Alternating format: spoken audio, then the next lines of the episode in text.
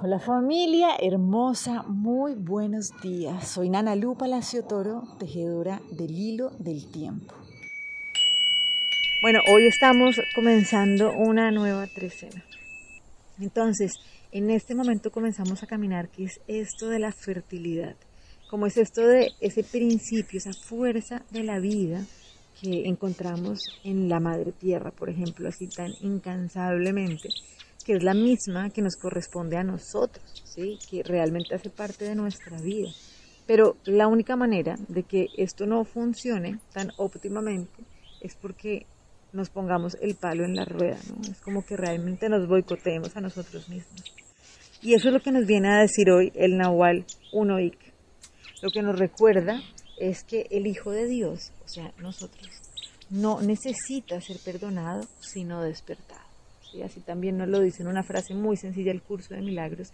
Y esto es muy poderoso, o sea, porque realmente no necesitamos esperar que nadie venga a darnos el permiso ¿sí? de nada. O sea, realmente no es como que no estamos pagando una culpa, no hemos hecho nada por lo que necesitamos arrepentirnos, sino realmente lo que necesitamos es despertarnos. ¿sí? ¿De qué? De la ilusión de creer que estamos separados.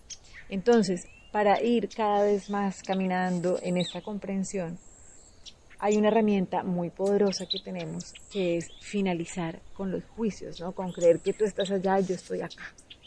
Esto lo hemos dicho de muchas maneras, ¿cierto? Pero realmente es que una cosa es tener un conocimiento y otra cosa es tener una destreza. ¿sí? Piensen, por ejemplo, cuando uno está aprendiendo a tocar un instrumento ¿sí? o desarrollar determinada habilidad. Un pianista sabe tocar muy bien piano, pero porque ha practicado y ha practicado. Entonces, no se aprende a tocar piano sabiéndose las notas de una canción, sino realmente es, ok, sé exactamente cómo poner los dedos, cómo mover, cómo hacer, eh, digamos, cómo calcular los movimientos. Realmente esto es una destreza que se consigue en la práctica y esto es lo que nosotros vamos haciendo constantemente. Entonces, por eso, claro, vamos teniendo comprensiones a lo largo de nuestros días, de las acciones que vamos haciendo, pero es a través de la práctica constante que generamos la destreza. ¿sí? Y esa destreza de caminar sin juicios es algo que constantemente la vida nos va poniendo situaciones para irnos entrenando en esto. Entonces, atención a no permitirnos cargar ninguna cadena. ¿Sí? Entonces aquí pensemos, por ejemplo, cuando uno dice como, no, yo, todo, todo está muy bien, ¿sí? Pero hay determinada cosa que esto yo sí no lo he podido soltar, ¿no? Y casi como que si hay un orgullo de decir, no, esto sí no lo olvido. Pues si no olvidamos, ¿sí? si no lo transformamos, si no lo liberamos, necesitamos recordar una sola cosa, y es que cuando yo no libero algo, pues yo soy el carcelero y por ende soy el rehén al mismo tiempo de eso que yo no he liberado. Entonces, por simple amor propio, necesitamos liberar todo lo que no nos permita caminar en libertad. Esto es lo que significa despertar. O sea, dejar de pensar que hay algo que está separado de mí, que hay algo que yo puedo estar allá. Es que esos son conservadores y estos son liberales, estos son de derecha, son de izquierda, son rojos, son blancos. Esas separaciones son los que nos mantienen realmente desconectadas, desconectados de nuestra fuerza, de nuestra fertilidad, de esa fuerza creadora. ¿sí? Y hasta que no lo comprendamos, así como lo veíamos ayer, hasta que no lo seamos, ¿sí? no solamente es como tener una información teóricamente, sino serlo en la vida, no va a pasar, no va a pasar, no va a pasar la magia, ¿sí? de conectarnos con la unidad.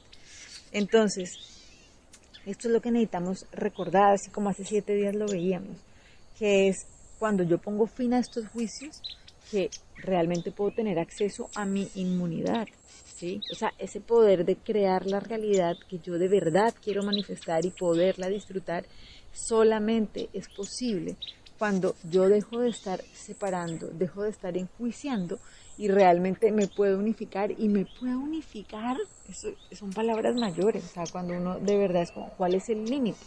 ¿Sí? Si yo estoy unida absolutamente con todo, ¿cuál es el límite? Pues no lo hay, ¿sí? No lo hay. Entonces ahí es donde radica ese poder de la fertilidad, ¿sí? Cuando uno ve la tierra, ¿sí? Ella va, no hay nada que la pare, porque no tiene creencias limitantes de que esto está bueno o esto está malo. Ella simplemente avanza. ¿sí? Nosotros podemos haber generado la destrucción que hubiéramos generado como humanidad, pero igual la Tierra va y va en su proceso. ¿sí? Y es un orden perfecto y maravilloso. O sea, los seres que no están alineados con su frecuencia vibratoria, pues sencillamente no pueden estar ahí. Pero ya no está poniéndose palos en la rueda de que esto le gusta o no le gusta, sino que sencillamente pues avanza en su proceso evolutivo y de transformación. ¿sí? Entonces, esta es una invitación para dejar de estar mirando el pasado con tristeza, dejar de estar mirando al futuro con angustia de qué va a ser, sino que realmente es en la presencia ¿sí? Y en la práctica. Dejemos de estar pensando que no la sabemos todas, que eso yo ya lo sé, ¿sí? Eso yo ya lo sé, entonces no necesito ni siquiera oírlo. No, pues realmente si lo supiéramos de verdad, si lo practicáramos en nuestra vida, no estaríamos con niveles de malestar, de angustia, ¿sí? de enfermedades, porque sencillamente si se está presentando es porque aún no sabemos cómo ponerlo en acción. Entonces, bueno, para poder seguir desarrollando esa fuerza creadora de la madre tierra, ¿sí? esa fertilidad que habita dentro de nosotros para manifestar lo que queramos manifestar. Vamos hoy a trabajar con la lección del curso de milagros.